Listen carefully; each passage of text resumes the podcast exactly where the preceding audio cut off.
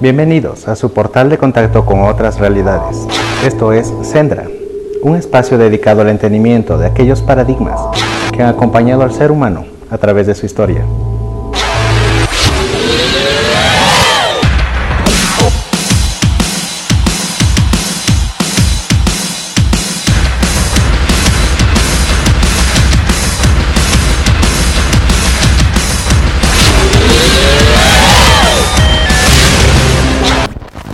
Hola amigos del Sendra, enseguida vamos con el tema propuesto para hoy, que se trata acerca de los encubrimientos arqueológicos y de su relación con quienes manipulan a nivel planetario el conocimiento y la divulgación científica.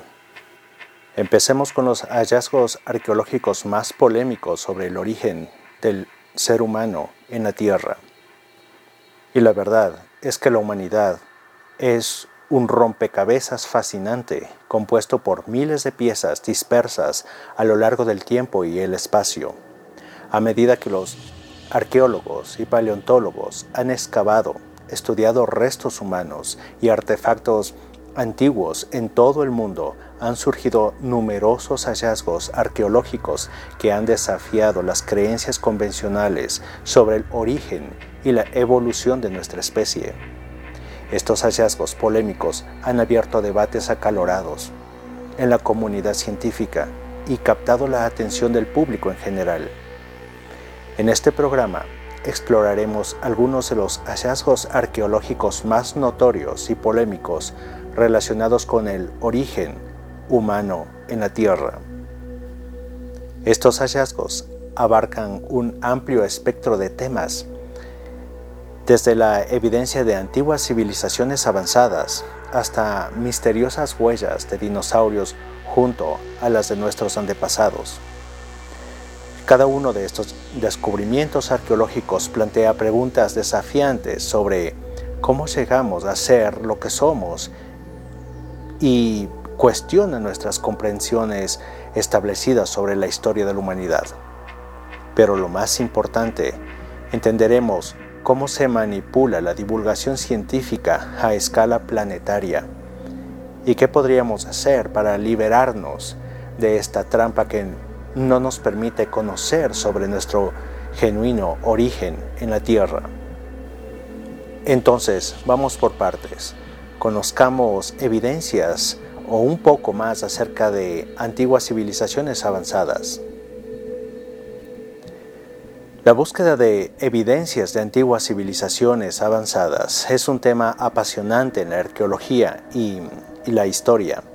A lo largo de los años han surgido diversas teorías e hipótesis sobre la existencia de civilizaciones avanzadas en el pasado de la humanidad. El cientificismo jamás ha dado paso a la comprobación de estas evidencias, desechándolas tan solo con la posibilidad de escucharlas.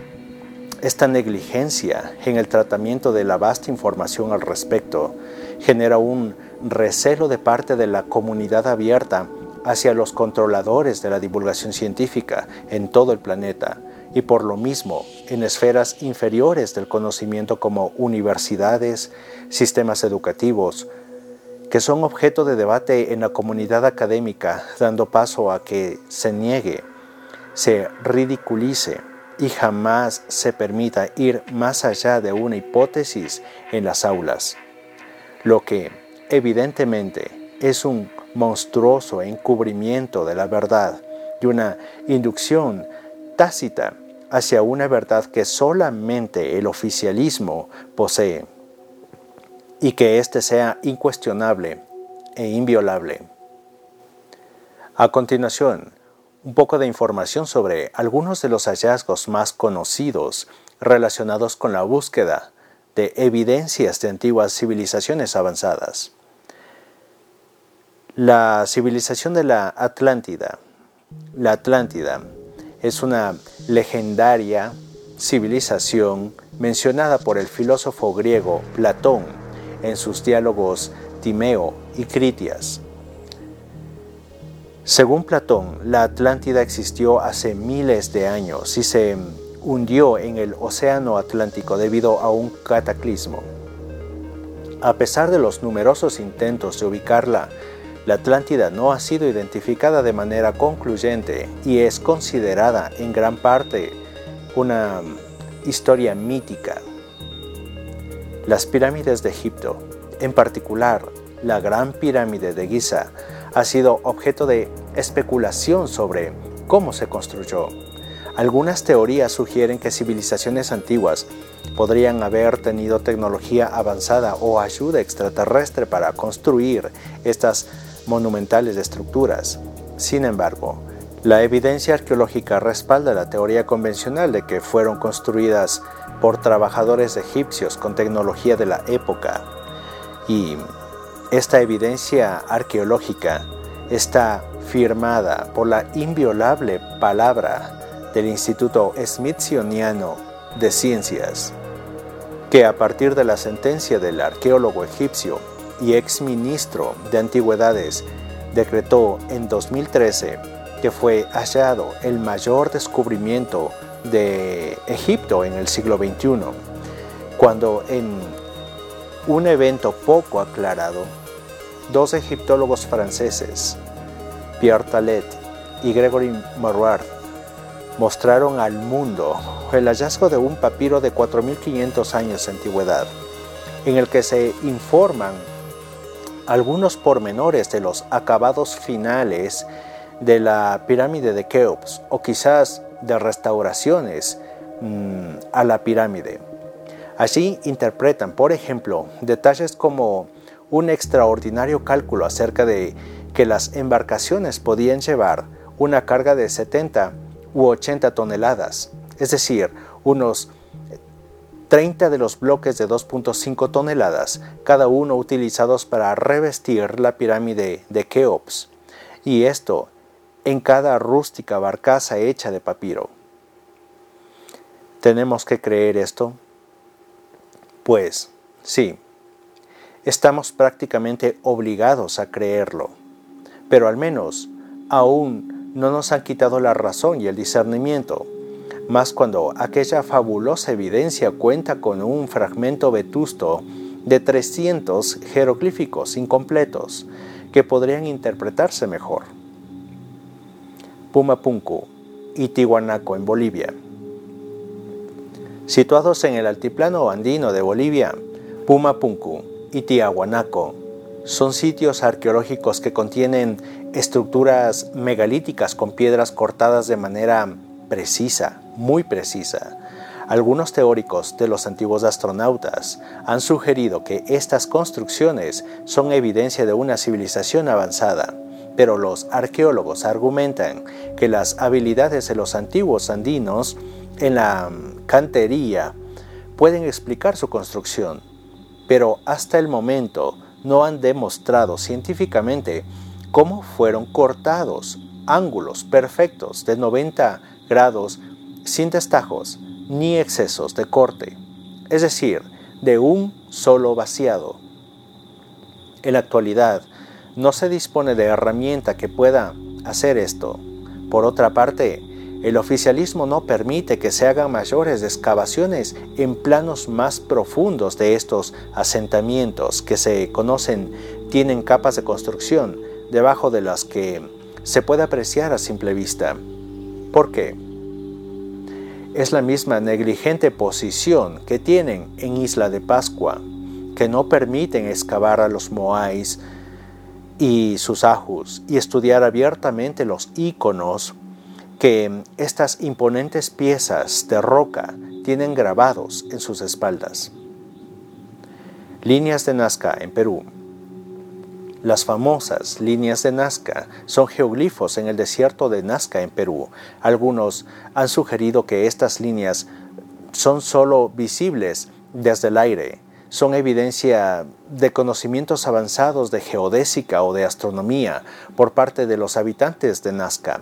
Sin embargo, el cientificismo dice que los nazcas pudieron haber trazado las líneas utilizando métodos simples, pero se olvidaron de explicarnos quiénes eran estos Nazcas. Mapa de Piri Reis. El mapa de Piri Reis es un antiguo mapa del siglo XVI que muestra una representación detallada de partes de América del Sur, África y la Antártida. Algunos afirman que el mapa demuestra un conocimiento avanzado de la geografía en ese momento, pero los historiadores oficialistas creen que se basa en fuentes cartográficas europeas y árabes simplemente.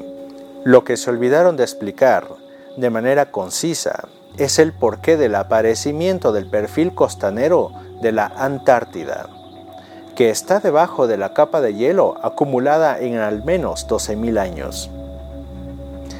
Bien, para amenizar, escuchemos una canción a propósito de estos misterios. Escuchemos a Zero Project y una canción que salió en el 2009 y que ahora cuenta con una nueva versión y me encanta mucho. Se llama Land of Legends.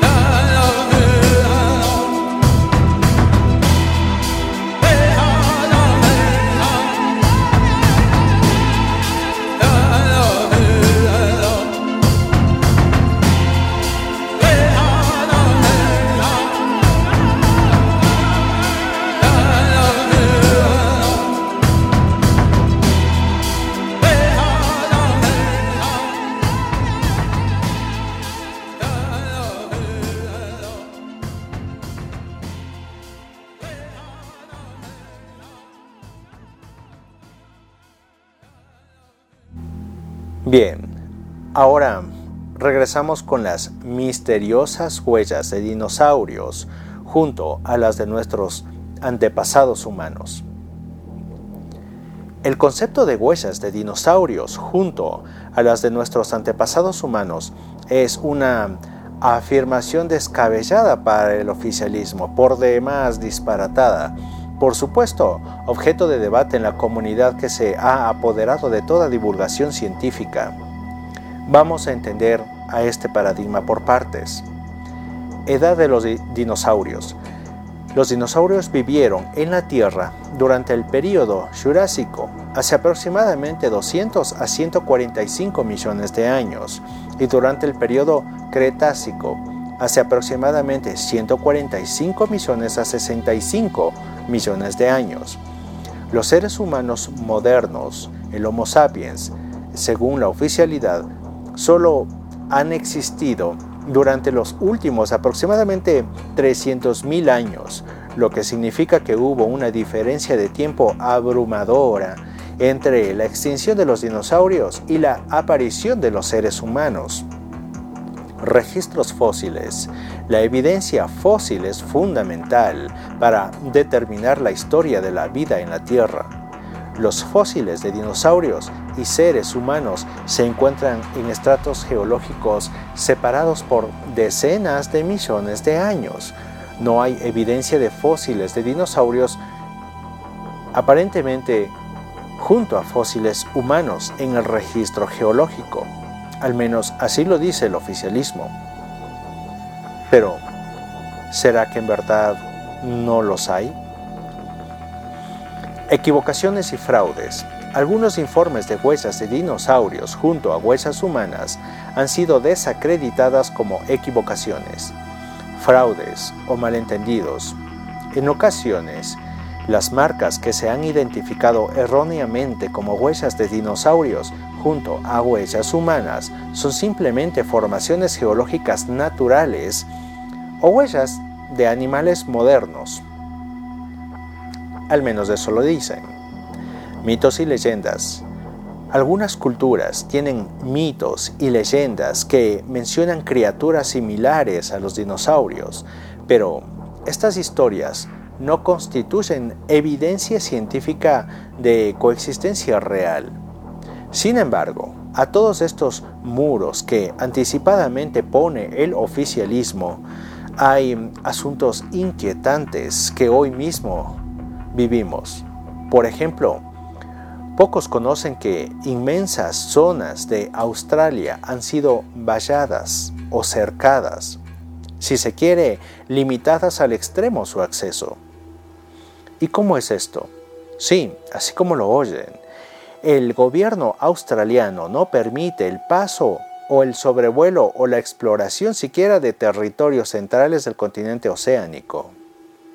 No están permitidos los vuelos de ningún tipo, no están permitidas las excursiones de ningún tipo.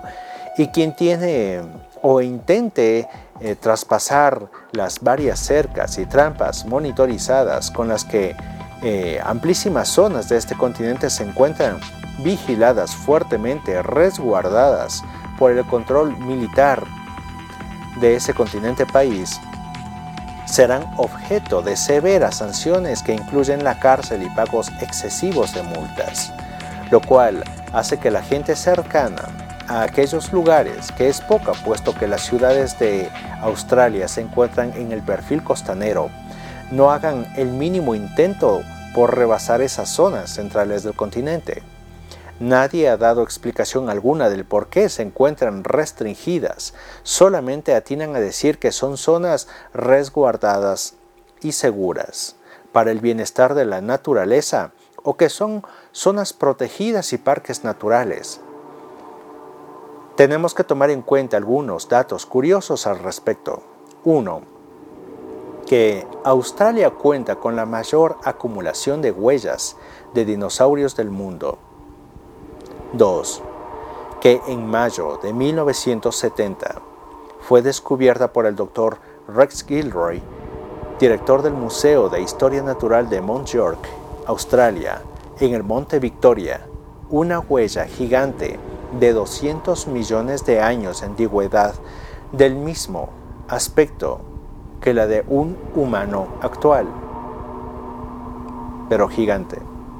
Y tres, que a partir de 1971, Australia es signatario de la Convención Ramsar, que exige a los países firmantes, con el pretexto de conservar las áreas naturales como hábitats de aves y humedales, exigir que sean restringidas al acceso público. Extraño, ¿no?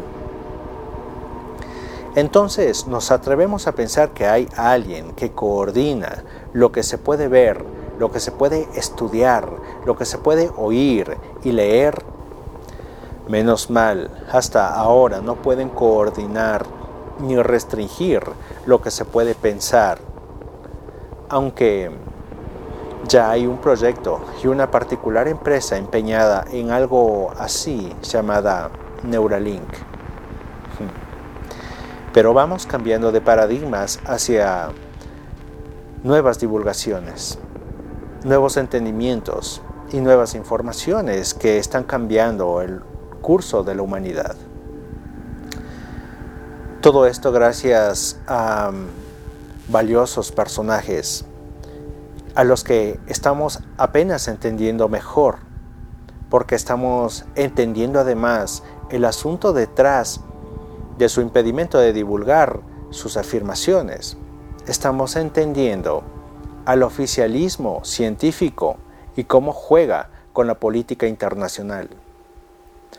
La divulgación científica es una empresa colaborativa que involucra a una variedad de actores de todo el mundo incluyendo científicos y académicos. Los científicos y académicos desempeñan un papel fundamental en la divulgación científica al comunicar sus investigaciones y descubrimientos a través de publicaciones científicas revisadas por partes, conferencias, medios de comunicación especializados y discusiones por pares para poder divulgarlas. Los medios de comunicación desempeñan un papel crucial en la divulgación científica al informar y traducir los avances científicos para el público en general. Muchos periódicos, revistas, programas de televisión, sitios web con secciones dedicadas a la ciencia y a la tecnología son partícipes de todo esto. los comunicadores de la ciencia eh, son profesionales que se especializan en hacer que la ciencia sea accesible y comprensible para el público en general.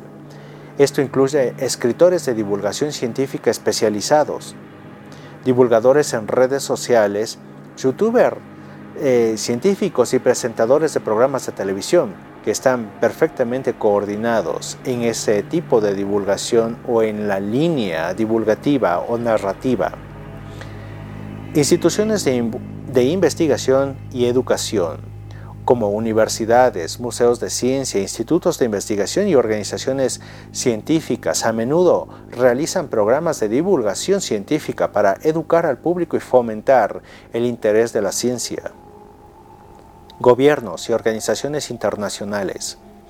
Los gobiernos, y organizaciones internacionales a menudo tienen iniciativas de divulgación científica para promover la educación científica y la conciencia pública sobre cuestiones científicas y ambientales importantes. Plataformas digitales. La era digital ha dado lugar a la proliferación de contenido científico en línea a través de blogs, videos, podcasts redes sociales, plataformas como YouTube, Twitter, Instagram, han permitido que los científicos y divulgadores lleguen a audiencias globales.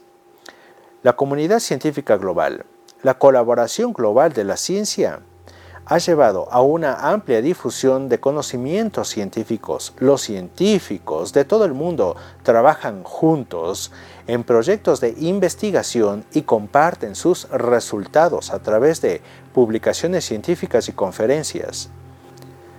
En última instancia, la divulgación científica es un esfuerzo conjunto que involucra a una amplia gama de individuos organizaciones y medios de comunicación.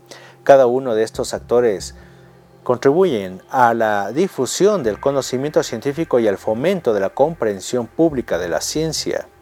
La diversidad de enfoques y plataformas en la divulgación científica permite que la información científica llegue a audiencias diversas en todo el mundo.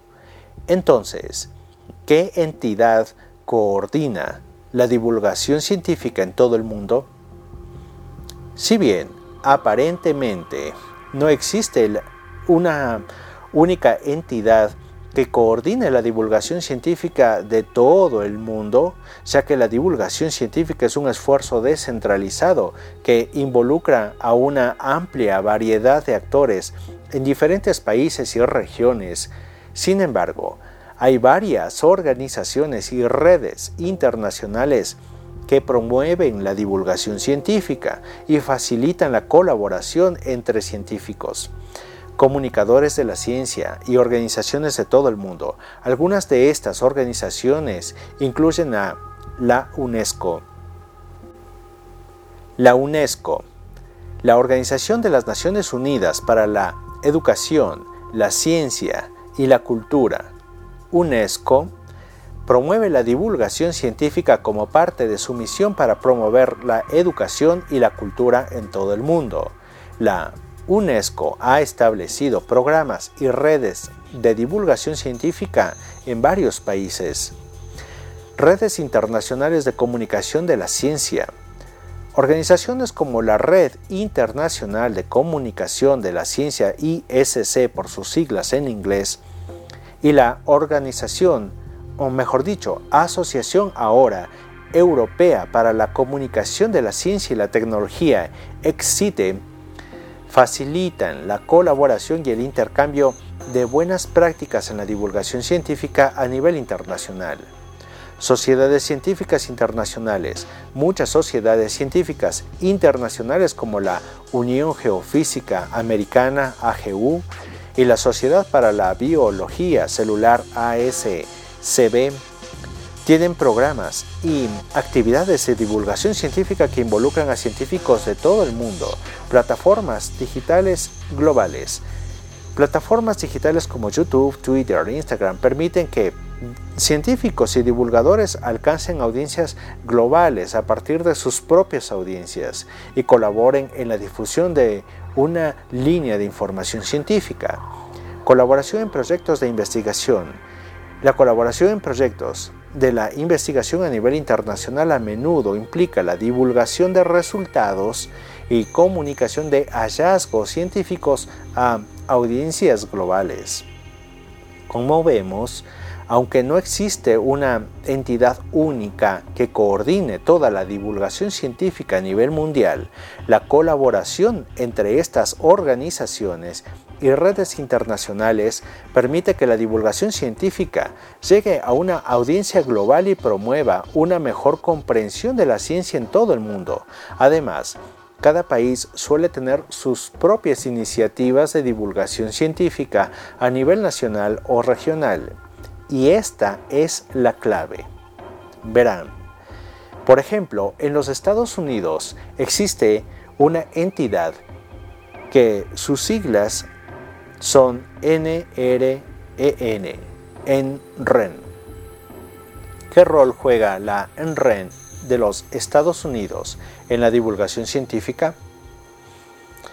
La NREN, National Research and Education Network de los Estados Unidos, es una infraestructura de redes de alta velocidad diseñada para apoyar la investigación y la educación en el país.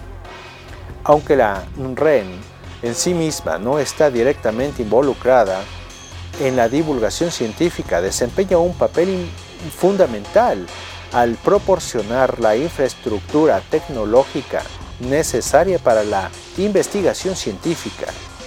De diversas maneras, a continuación se describen algunos de los roles y contribuciones de la NREN en la divulgación científica. 1. Facilitación de la investigación científica. La NREN proporciona una conectividad de alta velocidad y un acceso eficiente a recursos computacionales avanzados. Esto permite que los científicos y los investigadores accedan a grandes conjuntos de datos, realicen análisis complejos y colaboren en proyectos de investigación, lo que puede conducir a nuevos descubrimientos científicos que luego pueden ser objeto de divulgación. 2. Comunicación colaborativa internacional. La NREN facilita la comunicación y la colaboración entre científicos e investigadores en todo el mundo. Esto permite que los hallazgos científicos se compartan y discutan a nivel internacional, lo que contribuye a la divulgación de la investigación a nivel global.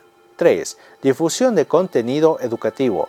A través de la NREN, las instituciones educativas pueden ofrecer el contenido educativo en línea que a su vez los científicos y las líneas de difusión em, permiten, esa es la palabra, que em, las instituciones educativas tengan acceso a esas informaciones y puedan ser estudiadas a nivel académico.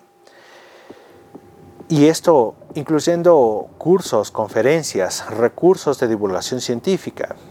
Esto amplía el alcance de la divulgación eh, en la educación científica y hace que el conocimiento esté más disponible para estudiantes y el público en general. Eso es cierto. Apoyo a la comunicación científica en línea. La NREN es un componente crítico de la infraestructura en línea utilizada por científicos y comunicadores de la ciencia para compartir investigaciones, publicaciones, blogs científicos y otros recursos de divulgación científica en la web conectividad a centros de investigación y supercomputadoras. La NREN conecta a instituciones académicas y de investigación con centros de supercomputación y otros recursos avanzados que son esenciales para la investigación científica. Esto permite realizar simulaciones y análisis complejos que a menudo generan resultados científicos que se pueden divulgar.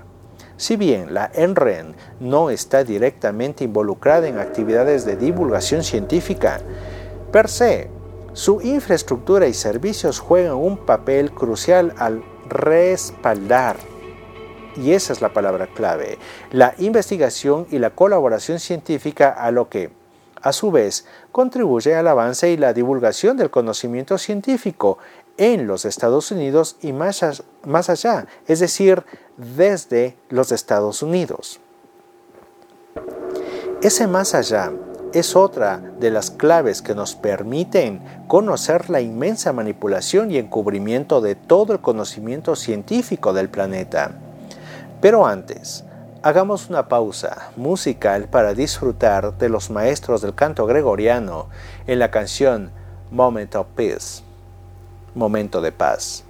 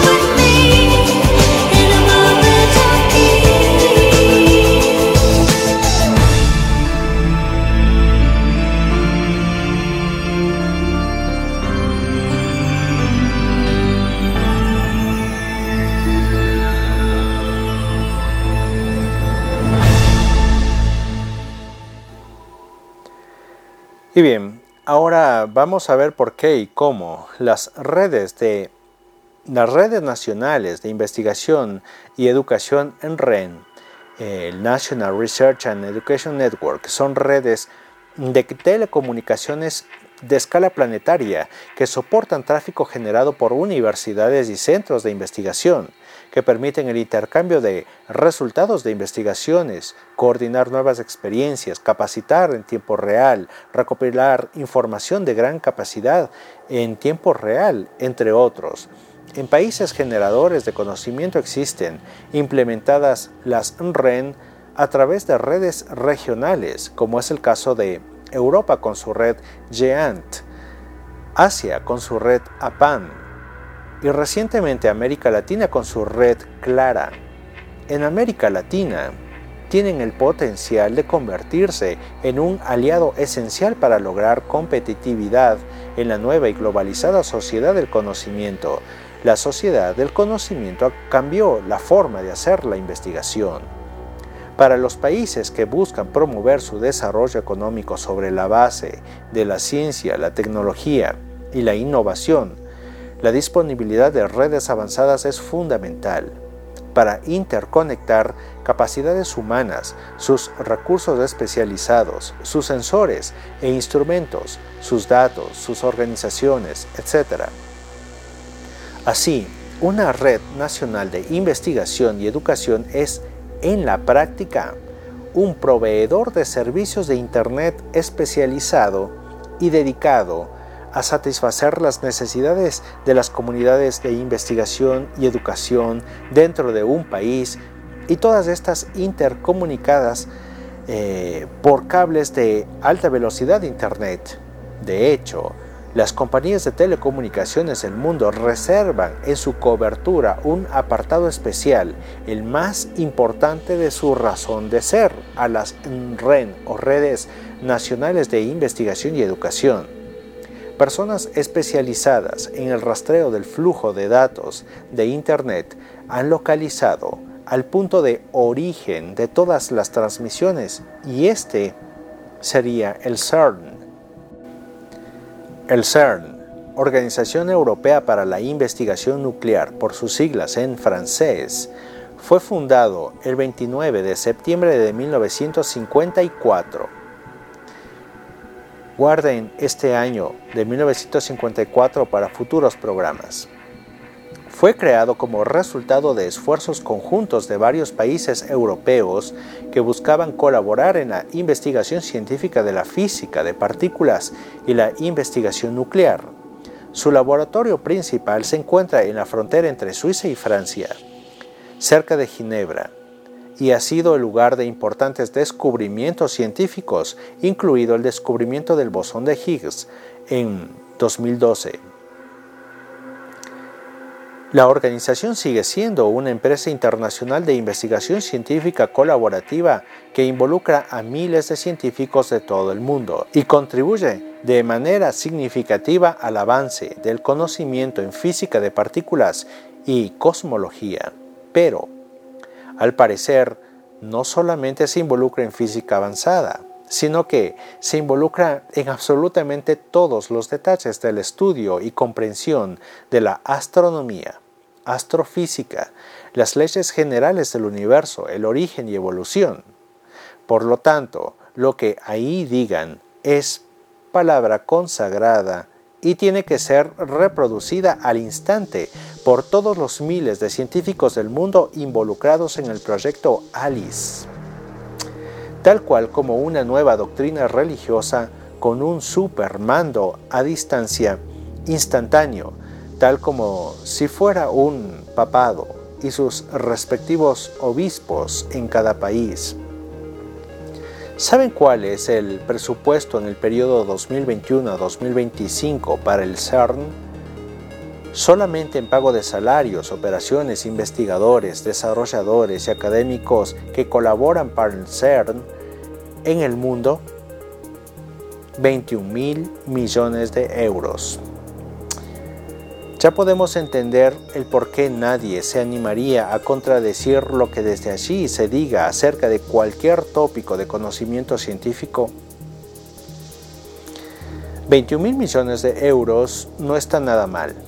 Y eso que no contamos con las demás dádivas e incentivos como cursos, talleres, seminarios, actualizaciones, becas y otros programas en los que se gira un importantísimo monto de dinero a los colaboradores en todo el planeta. Bien, volviendo a la arqueología, por ejemplo, que es un campo multidisciplinario y colaborativo que involucra a investigadores de todo el mundo que trabajan juntos para avanzar en la comprensión de la historia y la cultura de la humanidad. Hay filtros a los que cualquier hallazgo tiene que enfrentarse y un anillo de este control corporativo es el Instituto Smithsoniano de Ciencias, que hoy en día consta de varios museos en Washington, D.C y en otras ubicaciones de los Estados Unidos, incluyendo el Museo Nacional del Aire y del Espacio, el Museo Nacional de Historia Natural y el Museo Nacional de Arte Americano, entre otros. Además, el Smithsoniano realiza investigaciones científicas de vanguardia y participa en la preservación del patrimonio cultural y natural a nivel mundial. A nivel mundial así como lo escuchan. Varios son los arqueólogos que han caído en la desazón del Smithsoniano por presentar evidencias que antes no han sido validadas por los titulares del instituto. En la práctica cualquiera que quiera divulgar algo distinto a los parámetros oficiales cae en una mala suerte de acoso o de señalamiento de culpa de no seguir con los métodos científicos. A menudo, gente que ha intentado demostrar hallazgos que confrontan al oficialismo son tildados de estafadores, entre otros epítetos que metódicamente acordonan la labor profesional de estas valientes personas, pero víctimas al fin de quien ostenta el poder de la certificación y la divulgación. Volviendo nuevamente al asunto de las NREN, Redes Nacionales de Investigación y Educación, estas tienen filiales en cada país. Pueden eh, verificarlo por ustedes mismos si lo googlean. Cada país tiene un organismo que promueve, incentiva, permite cualquier divulgación en nombre de la ciencia. Y esto obviamente hace que reduzca el riesgo de que algo o alguien se salga de su control. ¿Cómo rompemos estas cadenas? Quizás de manera temeraria como lo ha hecho el periodista Jaime Maussan, que en la primera oportunidad oficial que ha tenido, en la primera audiencia pública sobre fenómenos anómalos no identificados en México, se salió de la narrativa propuesta en la audiencia norteamericana en donde se testificó sobre la captura de cuerpos biológicos no humanos producto de los conocidos UFO crashes o accidentes de ovnis y el ocultamiento por parte de dependencias militares de estas evidencias y por tanto de este conocimiento para la humanidad.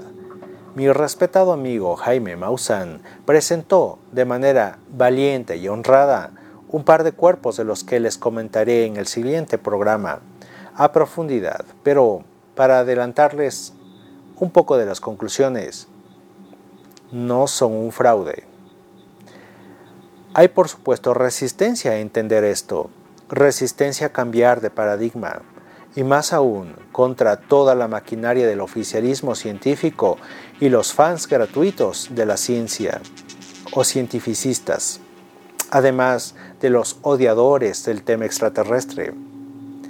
Hay gente en todo en la viña del Señor. La gran noticia es que para todos hay suficiente.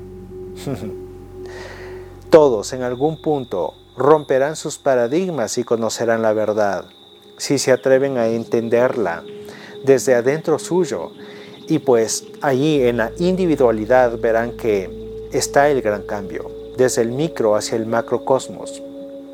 Sin cambio individual no hay cambio colectivo. Sin una ruptura de paradigmas individuales no hay manera de avanzar ni entenderse como sociedad. Por esto, abramos nuestra mente, pero lo más importante, abramos nuestro espíritu.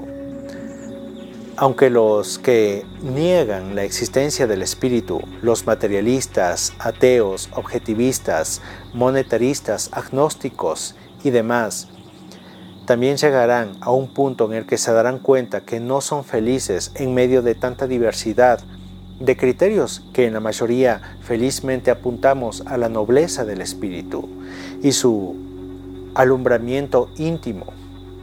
Y verán que también son parte del gran espíritu, aunque desde la negación.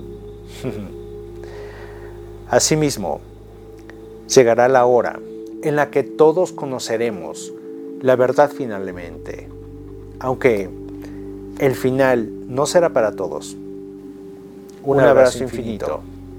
Rorca.